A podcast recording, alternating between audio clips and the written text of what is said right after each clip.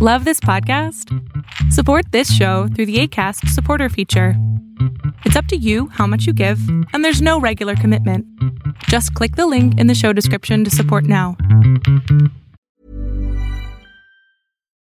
Millions of people have lost weight with personalized plans from Noom, like Evan, who can't stand salads and still lost 50 pounds.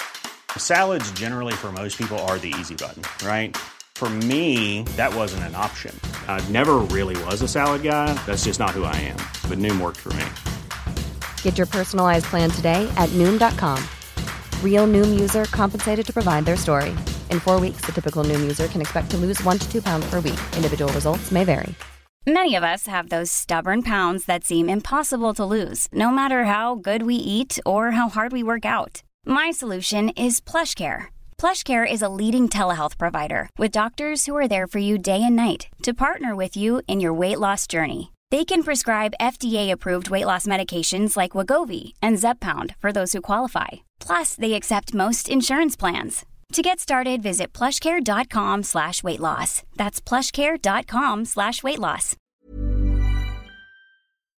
Tendencias Tech con Berlín González. Hola, ¿qué tal? ¿Cómo estás? Mi nombre es Berlín González y te doy la bienvenida a este canal de tecnología de Tendencias Tech. Y bien, vamos directo al grano.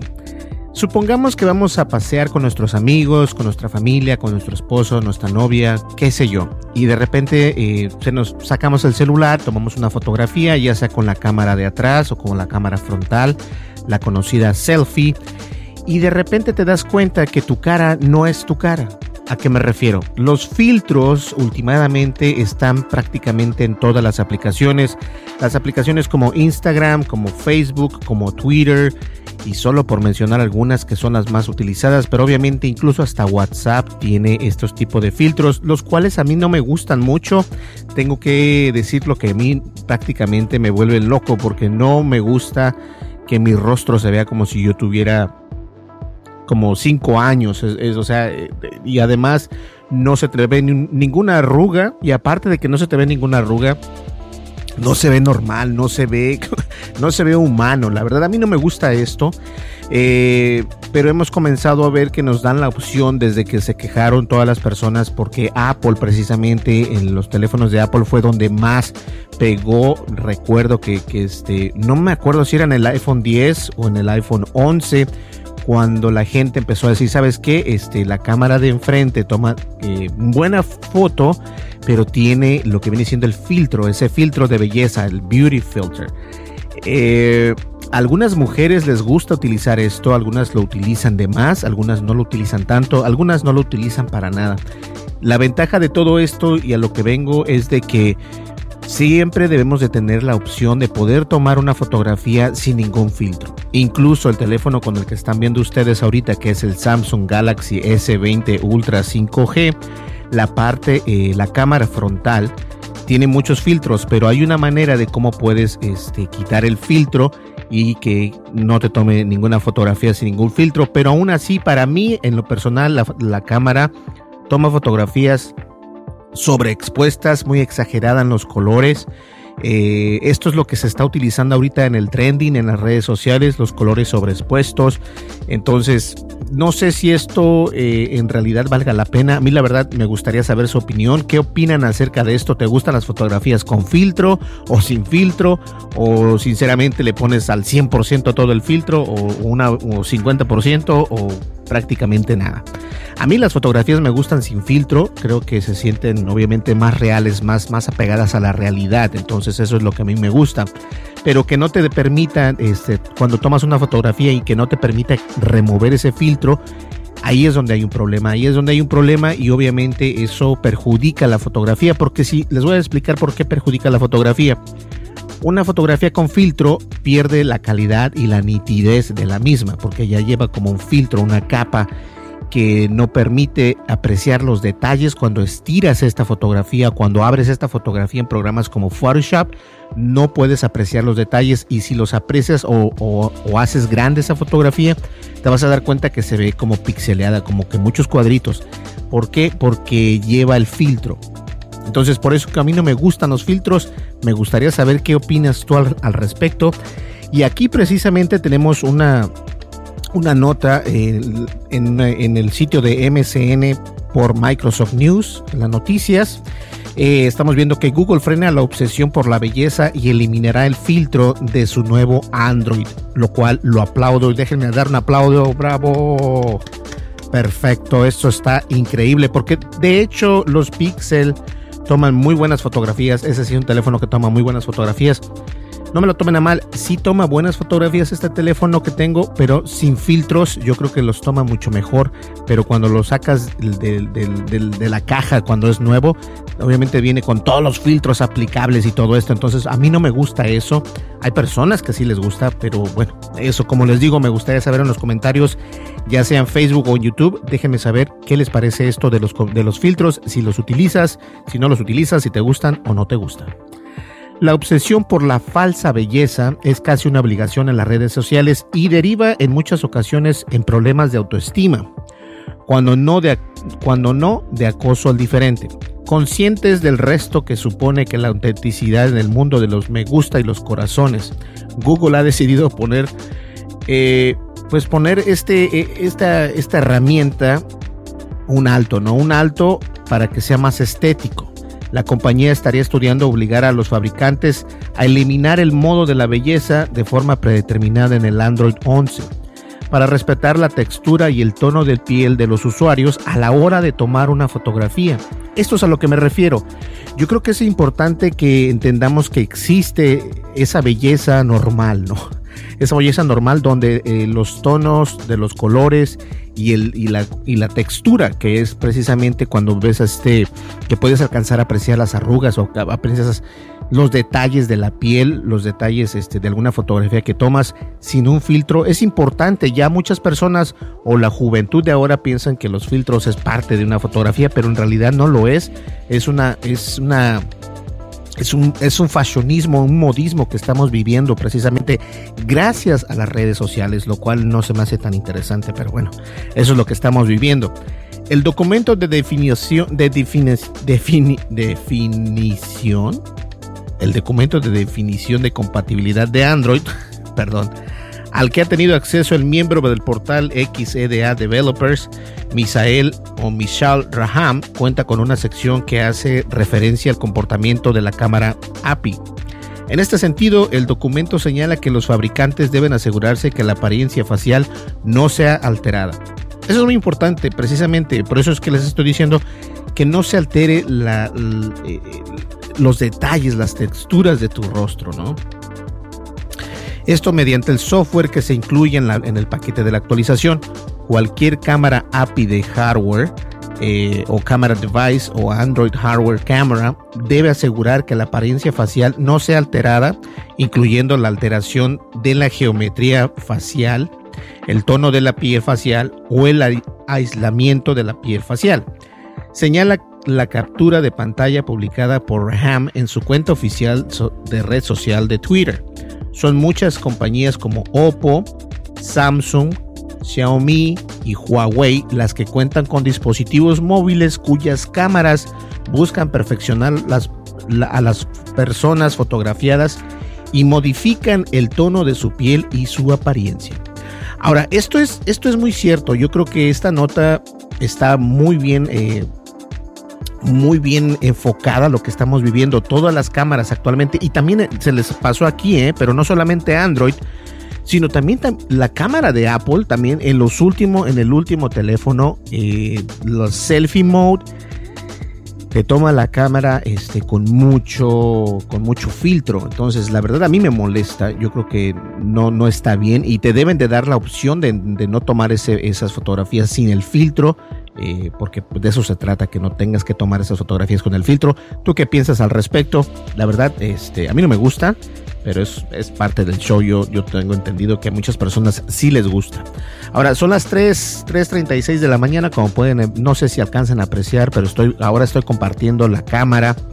Eh, no la cámara, la, estoy compartiendo lo que es este, esta, esta pantalla de la computadora de esta manera van a saber ustedes de dónde estoy sacando la información y también es una manera de que estemos pues como que más, más dinámicamente. Voy a tomar un poquito de, café, que este café es un frappuccino, lo puedes ver por acá. Es de Starbucks. No es caliente, es un té frío. Me gustan mucho, eh, están muy sabrosos. Eh, y a estas horas de la madrugada creo que, que vale la pena probarlo. mm.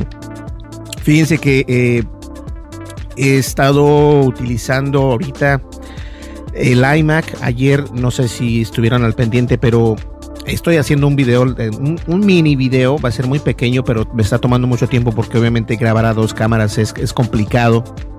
Pero estoy haciendo el unboxing o una, nada más es el unboxing con un, una música de fondo y eso es todo. Eh, eh, compré un disco duro, un disco duro de 2 terabytes porque este, bueno, parte de la transición de la Mac, no es de que ya no me gusten las Mac, ¿ok? O sea, tampoco quiero dejar eso bien en claro, no es de que no me gusten las Mac, sí me gustan las Mac, lo que pasa es de que estoy viendo la manera de cómo grabar, eh, cómo editar el video más rápido. Quiero editar el video más rápido ya sea en 4K, en 6K o en 8K. Recuerden que esta cámara, el Samsung Galaxy S20 Ultra 5G, tiene la posibilidad de grabar en 8K. Entonces, si yo puedo grabar en 8K, me va a dar eh, obviamente más detalle. No, la cámara no la utilizo eh, moviéndome, no la utilizo caminando, únicamente la utilizo aquí en la oficina. Pero obviamente eh, la idea es esta. Mi idea es tener una, una, una computadora Windows con mejores especificaciones, con un buen... Ahora, ¿por qué me estoy tardando tanto en comprarla? Porque aún estoy indeciso en algunas situaciones, como por ejemplo en la, en la tarjeta gráfica. ¿Qué tarjeta gráfica me, podrían ustedes recomendar o creen ustedes que sea buena? Yo sé que hay tarjetas gráficas, este, la, la 280 Ti eh, es muy buena, pero también hay otras de, de la misma marca de, de, AMD que son buenas también creo, no sé, de ATI, Raider, no sé, la verdad lo que no quiero hacer es comprar. Muchos me dicen, incluso mis, mis amigos de en YouTube me dicen, ¿sabes qué, Berlín? Eh, ármala tú mismo. Mira, cuando es una computadora así de cara, la verdad me van a estar temblando las manos, voy a empezar a sudar como si estuviera lloviendo y la verdad no quiero tener ese problema. Entonces, eh, he decidido comprarla en un lugar donde sea armada, obviamente sea parte, no sea de marca, cuando digo de marca, que no sea, por ejemplo, una Mac o que no sea una Dell, que no sea una Lenovo, sino que sean una empresa donde crean este tipo de computadoras, las arman para ti y te las envían. Ahora, ya encontré un lugar donde las envían en 7 días, porque lo mínimo en algunos sitios de internet son de 2 a 3 semanas. Entonces es mucho tiempo, eso no puedo esperar tanto, porque obviamente eh, yo grabo videos diariamente, como ya sabrás. Y obviamente eso me afecta si yo, este, si yo comienzo a hacer videos y de repente eh, me espero hasta la computadora, esperar dos, tres semanas, la verdad no puedo. Entonces estoy tratando de ver, eh, estoy poco a poco comprando las cosas que puedo traer. Eh, la computadora la quiero tener obviamente con, con, dos discos duros internos, más aparte tengo como tres discos duros, no bueno, tengo bastantes discos duros externos, pero ayer compramos uno de 2 terabytes, ya tengo otro de 2 terabytes, pero ya se está llenando, entonces este otro viene a, re, no a reemplazar, pero a hacer otro, otro respaldo para poner todos estos videos que cada video por 10 minutos son 6 gigabytes. Lo que estás viendo ahorita son por 10 minutos son 6 gigabytes. Entonces, si son 20 minutos, son 12 gigabytes. Más aparte, hay que editarlo y todo esto. Se, se, hacen grandes estos archivos. Y obviamente, la computadora de repente se siente así como que. Uh, pero obviamente, si tienes un buen disco duro, eh, hay muchas maneras de cómo hacer esto sin que, sin que se vea afectada la, la la manera en que edita. Ahora, no es una, una, una, una, computadora que no puede editar el 4K, sí lo edita y lo edita muy bien, pero obviamente tarda mucho. Entonces, lo que se trata es de que si yo me tardo 15 minutos, por decirlo así, con la nueva computadora me va a tardar 5 minutos. Y eso es a lo que yo voy, porque así voy a poder grabar con videos con mayor resolución, eh, a dos, tres cámaras y obviamente la idea es de que una vez que tengamos esa computadora, obtener otro teléfono, que es otro Samsung S20 Ultra, este, porque la verdad me gusta cómo graba, eh, pero bueno, esa es la idea, no sé todavía, vamos a ver este por acá. Bueno, acá entonces, eh, este es acá, como pueden ver, acá tengo las notas. Hay un, eh, un smartwatch. Oh, ¿saben qué? Quería hablar de esto que es importante. No es, bueno, sí, sí es importante porque, como pueden ustedes ver, aquí está. Eh, fue el Día Internacional del Emoji o el emoji, como ustedes sabrán. No sé si conozcas los emojis, pero eh, ¿quién no conoce los emojis? No inventes, ya estamos en el 2020. Los emojis, hace 22 horas eh, fue el Día Internacional del Emoji. Hace historia eh, estos y, lo comentaba en un podcast hace mucho tiempo, lo comentaba que eh, la, era en la que vivimos ahora es la era del emoji. Muchas personas, incluso títulos en internet, títulos de videos, títulos de artículos, muchos de ellos de empresas grandes y de youtubers, de creadores, utilizan mucho el emoji.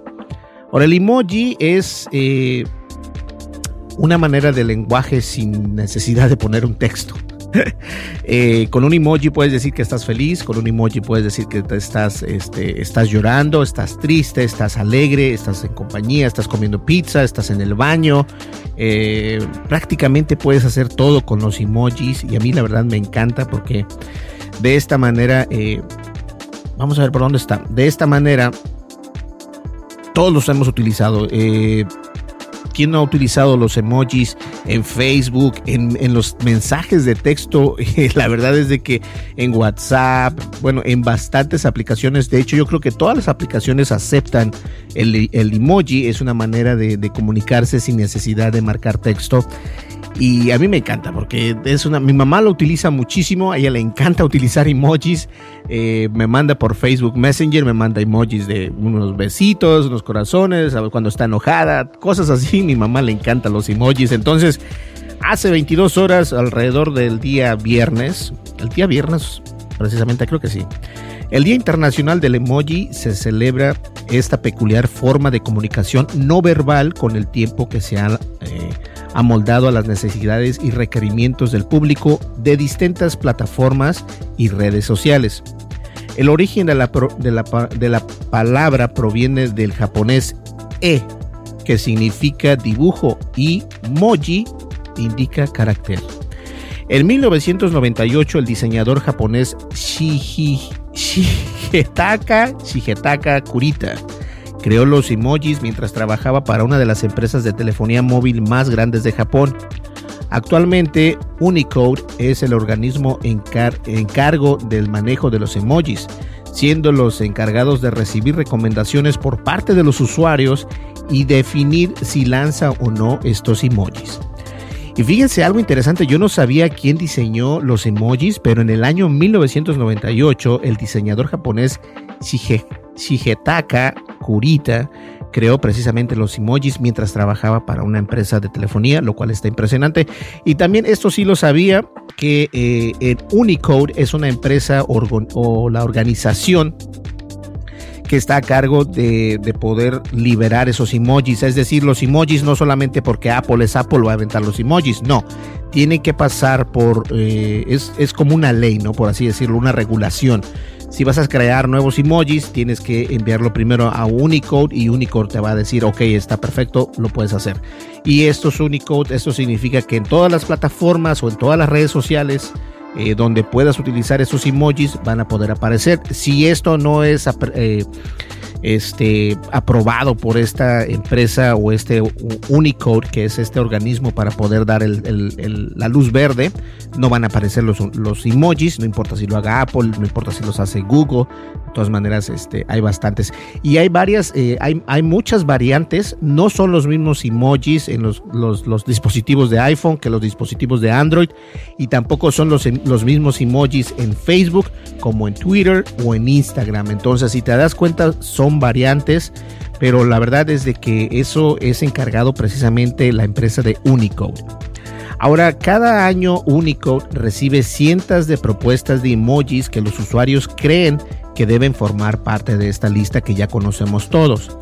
Uno de los casos que vale la pena resaltar es la paella, plato típico español que fue recomendado luego de ser estudiado, se lanzó en el año 2016.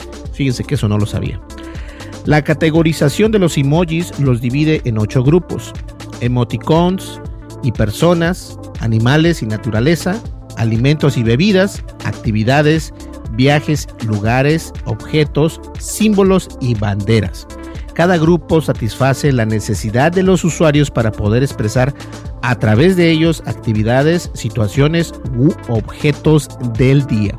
Y es que prácticamente hay un emoji para todo. O sea, hay emoji hasta de tijeras, de lápiz, de relojes, eh, de lentes, de audífonos, de micrófonos, incluso. Prácticamente hay un emoji de todo. Y es cierto, es una manera de cómo poder este, comunicarse con las personas. A mi mamá le encanta, ya les comenté, pero a mi mamá le encanta utilizar emojis y se me va, a comer, pero es cierto, mamá, te gusta mucho eh, utilizar los emojis. Ahora, 5 mil millones de emojis al día. Según los datos publicados por SwiftKey, se estima que 4.6% de los mensajes que se envían a través del Internet contienen emojis. El 4.6%. En la misma línea, Facebook Messenger asegura que sus usuarios envían alrededor de 5.000 emojis diariamente, indicando lo importante que se han vuelto en estos, eh, estos, emojis en nuestra forma de comunicación. Y mi mamá es parte de esta estadística de Facebook Messenger. A mi mamá le encanta enviar emojis. Este, ahora, los datos publicados por SwiftKey. SwiftKey es prácticamente el, teclado que viene por default en los, en los sistemas de Android. Entonces, cuando tú abres y quieres teclear algo, o quieres, eh, sí, teclear, ¿no? Sí, se dice teclear. Sí, ¿no? I don't know. Bueno, si quieres escribir algo, eh, ese, ese teclado se le llama SwiftKey. Entonces, ellos están capturando toda esa información. Ahora, me, pregunto yo, ¿les das tú la eh, el visto bueno para que vean lo que tú estás haciendo. Un problema con la seguridad ahí. Anteriormente los emojis eran relacionados con las generaciones más jóvenes y yo creo que todavía sigue siendo así. Sin embargo, son cada vez más las personas que hacen uso de estas herramientas, las herramientas del habla, para poder ayudar a expresar lo que desean. No obstante, al emoji de ser una figura cada uno de ellos puede tener un significado distinto para cada persona, variando por su forma de pensar, interpretación o la cultura del usuario. Y esto es cierto, puedes expresar muchísimo eh, en un emoji puedes expresar bastante. Como les digo, como les digo, hay desde sillas, lentes, micrófonos, todo lo que ves aquí prácticamente lo puedes expresar a través de un emoji o que no puedes expresar los, los uh, fan como los, los juguetitos estos. Pero si quieres decir un micrófono, hay un micrófono, unos audífonos, hay lentes, hay rostros incluso, o sea, hay bastantes cosas. Ahora, algunos ejemplos de ellos son los emojis de sonrisa que en España o Latinoamérica significa alegría. Sin embargo, en China esta connota desconfianza. De igual, manera, de igual manera, la cara sonriente con el aurora sobre ella se usa como un símbolo de inocencia o el ámbito religioso. No obstante, en China se interpreta como la muerta o amenaza de muerte. Jesus Christ. Acompañando al éxito que han tenido los emojis, se ha creado distintas formas de expresión, como es el caso de los stickers o los GIFs, los cuales han escogido una considerablemente considerable popularidad entre los usuarios de distintas aplicaciones o plataformas de mensajería, como es el caso de WhatsApp. Y sí, eh, eh, eh, está, no sé si ustedes conocen, pero está Bitmoji Bitmoji es, lo que viene siendo o se acerca a, la realidad de tu personaje. Es, puedes crear tu personaje o tu, tu yo en emoji y te da muchas opciones. Está, a mí me encanta, está muy bueno. Si no lo conocen, Bitmoji, por ahí escúchenlo o descárguenlo, es completamente gratis. No obstante, una de las características que hace el emoji tan exitoso es que se pueden ser utilizados de dentro del texto, mientras que los eh, dos anteriores mencionados se utilizan por separado. La fortaleza e importancia que han tenido estos ha calado tan fuertemente en la cultura en 2017 que fue lanzado el, la película Emoji, es cierto, la película de Emoji que ya la vi, por cierto, está muy buena, tiene demasiados gráficos muy buenos un largometraje producida por la Sony Pictures Animation y distribuida por Columbia Pictures. La misma recaudó unos 217 millones de dólares. Y les voy a dejar en el trailer por acá para que ustedes la puedan ver. Esta película de Emoji está buenísima. Y este tipo de artículos me gusta mucho porque uno aprende. Yo no sabía que había sido eh, creada por un diseñador japonés en 1998. Shige, Shigetaka Kurita. Estoy seguro que no lo estoy diciendo bien, pero de todas maneras, este, eh, ahí, ahí lo tienen. Fue el Día Internacional del Emoji. Ahora me gusta saber, me gustaría saber su opinión. ¿Tú utilizas emojis o no utilizas emojis? No nos mientas porque yo sé que sí los utilizas. Mi mamá le encanta utilizar los emojis. Ay, no, no, no. Pues bien, este, yo creo que vamos a llegar ya a lo que viene siendo eh, el final de este podcast, pero antes quiero recordarles que el día de ayer precisamente fue lanzado este el oficialmente el juego Ghost of Tsushima y si no sabes, vamos a buscarlo por acá. Vamos a ver acá, eh, vamos a poner Ghost of Tsushima y vamos a poner por acá. ¿Dónde está? Oh, no, no, no le di, no le di bien. Bueno, vamos a ver por acá. Acá está. Video Game. Ghost of Tsushima. Eh, les voy a mostrar esta página ahorita que está, está cargando rápidamente.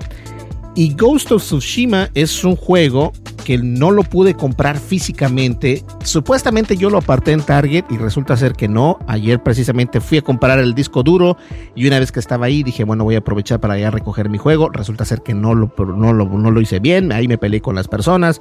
Este, yo creo que lo que pasa es de que lo vendieron y no se fijaron. Entonces, por acá dice que tengo que poner mi, mi fecha de nacimiento. Voy a poner una fecha eh, cualquiera.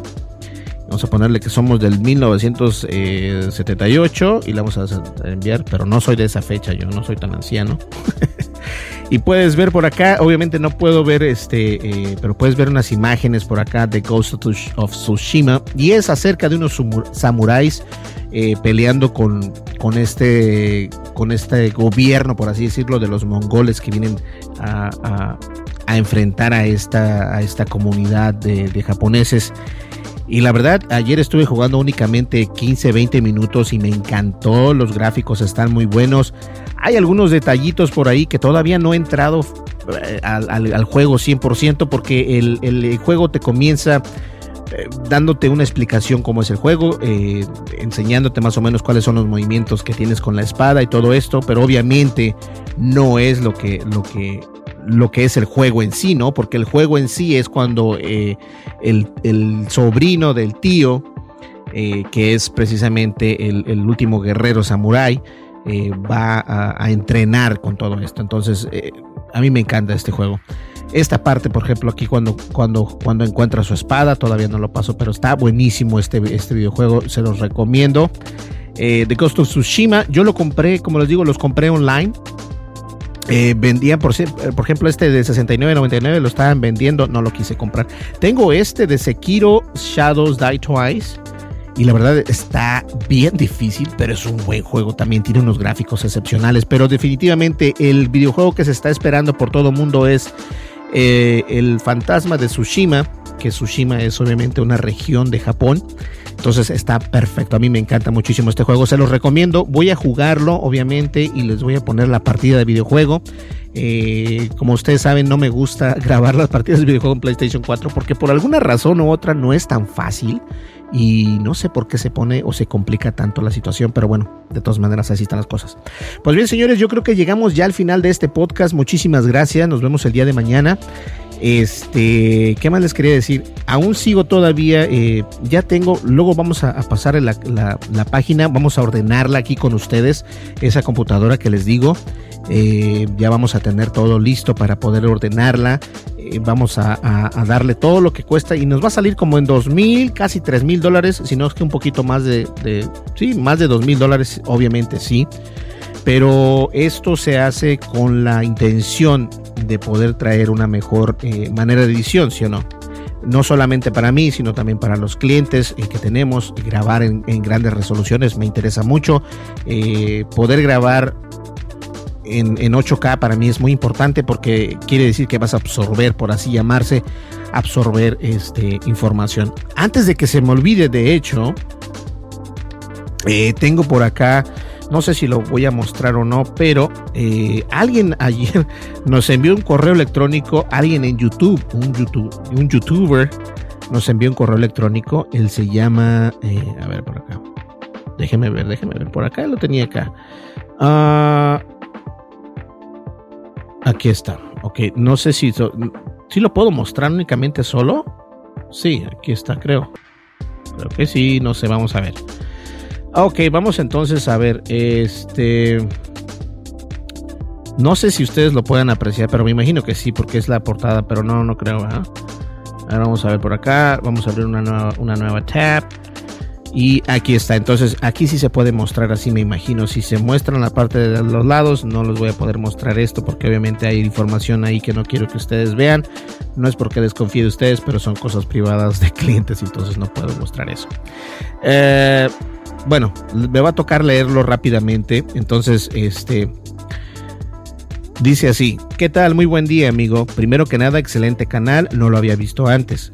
Primera vez que lo veo. Me topé con un video de la comparación de los Google Home Mini y me encantó tu video, tu escenario, todo. Creo que vas muy bien. Yo también tengo un canal de YouTube, se llama Automatízame.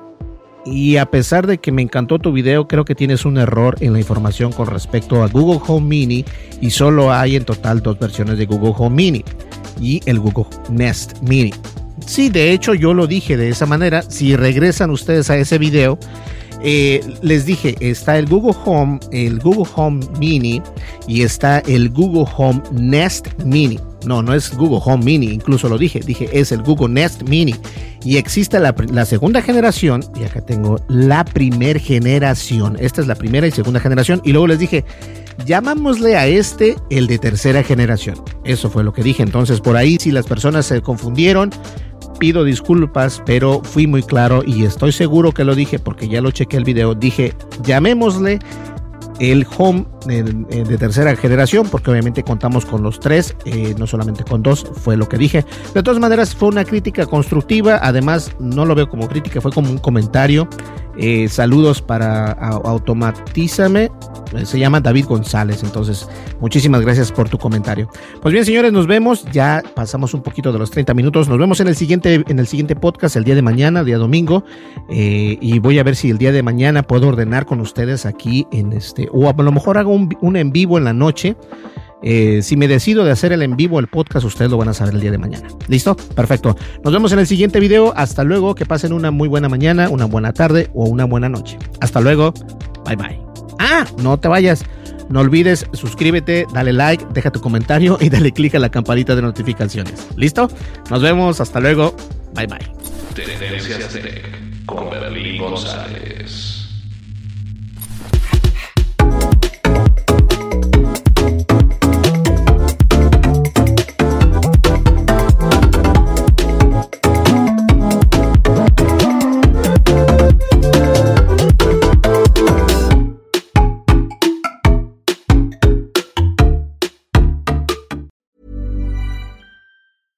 Planning for your next trip?